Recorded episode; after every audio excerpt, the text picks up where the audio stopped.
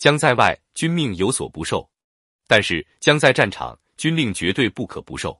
这就是战场指挥的严肃性。所以，你若带队追击，眼看要得手了，后面鸣金收兵，你就是放敌人逃走，也必须得收，因为指挥的责任不在你，战场全局你不晓得。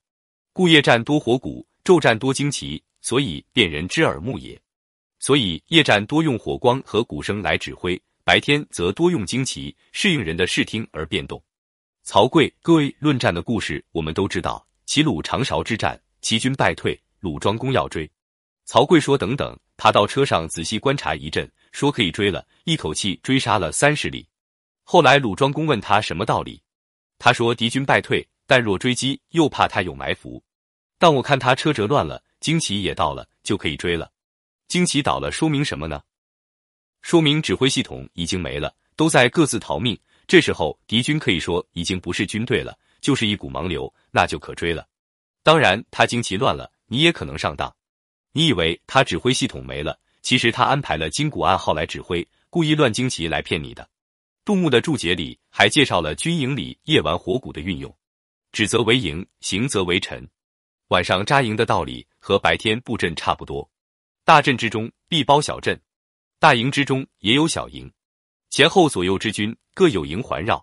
大将之营居于正中，诸营环之，曲折相对，就像天上的星象。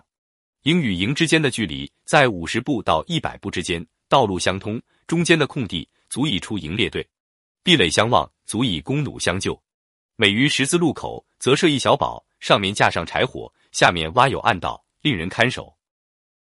若敌人晚上来劫营，则放他进来，然后击鼓，诸营起因，火堆全部点燃，亮如白昼。所有士兵不可跑动，全部臂立列阵。则乱哄哄到处窜的全是敌人，弓箭手登高四面射箭，多少人进来全给他灭了。诸葛亮的军营规划就有这番天罗地网，所以他撤退后，司马懿去观摩他的营垒，叹曰：“此天下之奇才也，气势决胜，要有守气的意识，要有养气的办法。”原文中是这样说的：“故三军可夺气，将军可以夺心。”本人详解：三军可以夺气，是打击敌军的士气。让他气势低落颓丧，让他没意思，提不起劲，士气没了，力气就没了，战斗力就没了。